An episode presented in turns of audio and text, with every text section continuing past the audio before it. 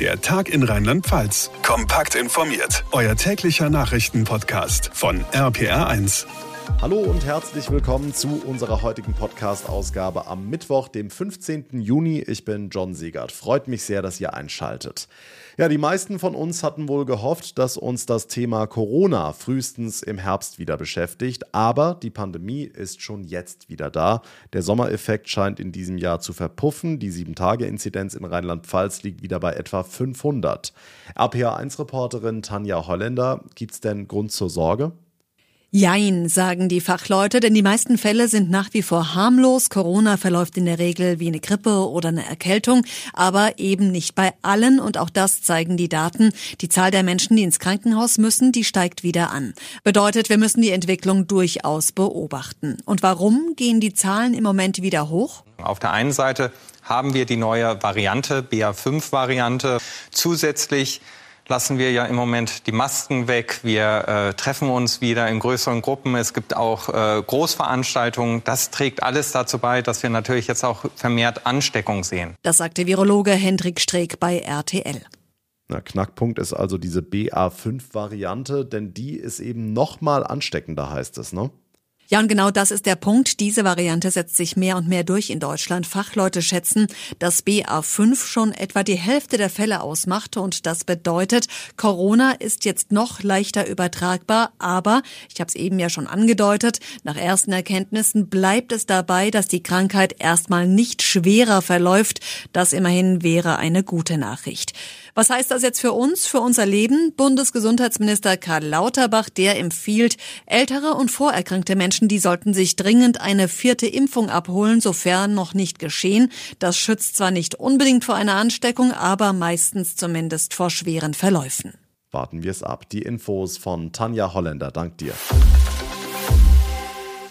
Ein riesiges Thema, das uns nicht nur heute, sondern noch mindestens mal den Rest der Woche beschäftigen wird, ist das Sommerwetter. Darüber wollen und müssen wir reden mit unserem RPA1-Wetterexperten Dominik Jung. Dominik, der Sommer dreht gerade so richtig auf. Man hat das Gefühl, es ist Ende Juli, Anfang August. Ja, genau. Und das ist auch das Problem. Die Temperaturen sind eigentlich doch deutlich zu hoch in den nächsten Tagen für die aktuelle Jahreszeit. Am Samstag und Sonntag, da können es bei uns in Rheinland-Pfalz zum Teil 35 Grad und mehr sein. So Richtung Rhein und Nahe sind auch mal 36, 37 Grad nicht ganz ausgeschlossen. Und das Mitte Juni, das ist des Guten doch deutlich zu viel. Normalerweise sind das eben Temperaturen, die kommen erst Ende Juli, Anfang August in der Hochsommerzeit. Aber Jetzt haben wir sie nun mal aktuell und da müssen wir das Beste draus machen. Gerade nachts eben auch zum Teil Drobennächte ein Problem. Samstag auf Sonntag gehen die Temperaturen rund um Mainz, Koblenz, Ludwigshafen nicht unter 20 Grad. Das heißt, es ist sehr warm und da kann man eben auch schlecht schlafen. Jetzt sind viele Menschen in Rheinland-Pfalz ja Hobbygärtner, müssen bei den Temperaturen den Garten noch mehr wässern als sowieso schon. Was macht denn der Regen in den nächsten Tagen? Ja, der Regen, hm, der lässt auf sich warten. Schauer und Gewitter sind erstmal Fehlanzeige. Frühestens so ab äh, Sonntag, würde ich sagen. Da steigt das Schauer- und Gewitterrisiko deutlich an. Aber zuvor da gibt's vielleicht, wenn überhaupt mal ganz vereinzelt Wärmegewitter. Da müssen also die Hobbygärtner ganz schön durchhalten, mit der Gießkanne draußen unterwegs sein. Da ist einfach kein Regen in Sicht. Apropos draußen, wer draußen unterwegs ist, sollte unbedingt an Sonnenschutz denken in den kommenden Tagen, an einen Sonnenhut, denn da riskiert man schnell einen Hitzschlag bei Temperaturen von über 35 Grad. Die heißen Aussichten von Dominik Jung. Dank dir. Ja, Dominik hat es angesprochen, es ist wieder nur eine kurze Woche. Morgen ist nochmal Feiertag Fronleichnam, ein katholisches Fest. Da gibt es neben Gottesdienst in der Kirche auch immer eine Prozession mit Musik und Fahnen, Kreuz und Weihrauch. Vielleicht geht so eine Prozession ja auch bei euch in der Straße lang. Michael Tomaszewski ist Pfarrer in Mainz. Herr Tomaszewski, warum gibt es überhaupt Prozessionen? Prozession ist, wenn Gläubige aus der Kirche herausgehen in die Straßen der Stadt, zum Beispiel eine Heiligenfigur tragen, eine besondere, die verehrt wird, oder an Vorleichnam das gewandelte Brot in so einem Zeigegefäß der Monstranz zu zeigen. Wir wollen auch die Welt verändern. Wir sind da, um unseren Glauben in die Welt zu tragen und nicht nur in unseren Kirchenmauern zu bleiben. Hm, etwa 800 Jahre ist es jetzt her, dass Fronleichnam zum ersten Mal gefeiert wurde. Da hat sich im Laufe der Zeit sicher auch was verändert, oder? Ja, das hat sich im Laufe der Geschichte auch gewandelt. Früher war das wirklich so eine, nach der Reformation, eine Macht- und Glaubensdemonstration, ja.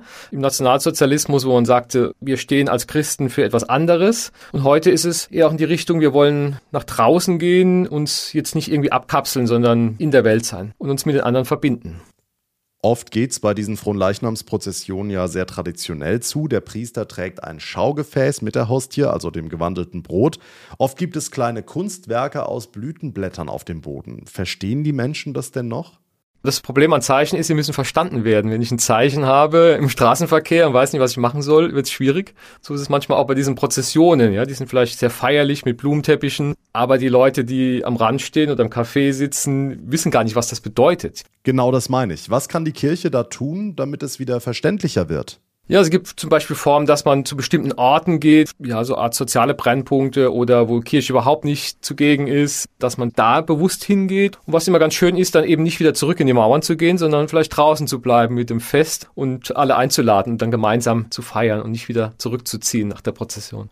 Und viele Gemeinden machen das ja auch schon und probieren das aus. Morgen an Fronleichnam. So oder so, genießt euren extra freien Tag. Vielleicht habt ihr es auch schon gehört heute, der Fußball steht möglicherweise vor einer Revolution. Kein Scherz. Es könnte bald keinen Einwurf mehr geben. Eine entsprechende Idee wird gerade von der FIFA geprüft. Demnach könnte der gute alte Einwurf durch den Ein-Kick ersetzt werden.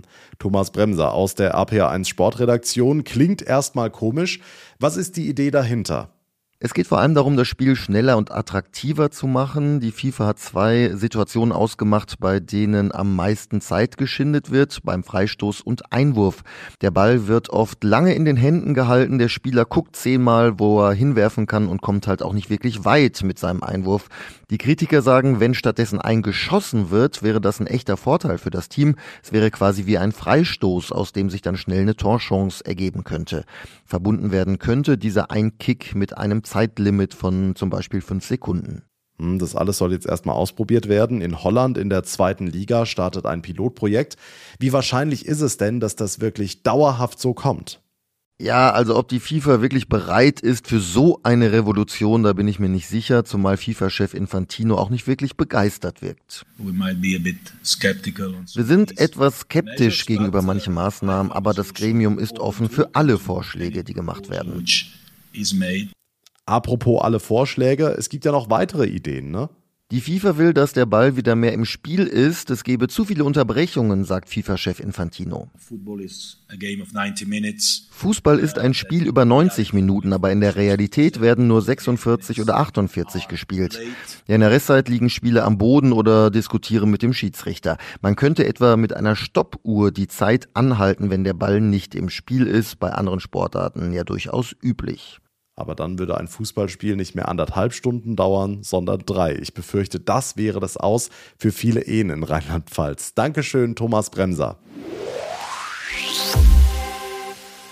Ich finde, gute Nachrichten muss man im Moment ganz besonders feiern und wenn es eben nur Fußball ist, die schönste Nebensache der Welt. Die deutsche Nationalelf hat den unentschieden Fluch besiegt, hat am Abend gegen Italien gewonnen. Glückwunsch an dieser Stelle.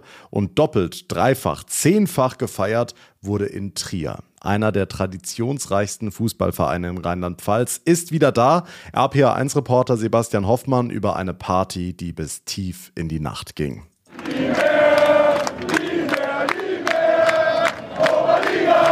So klang das gestern bei über 8000 Fans im Trierer Moselstadion. Die Eintracht ist aufgestiegen nach einem spannenden und wirklich nervenaufreibenden Spiel gegen die Stuttgarter Kickers. Stand's am Ende 1 zu 1 und das reicht für das letzte Ticket in Richtung Regionalliga.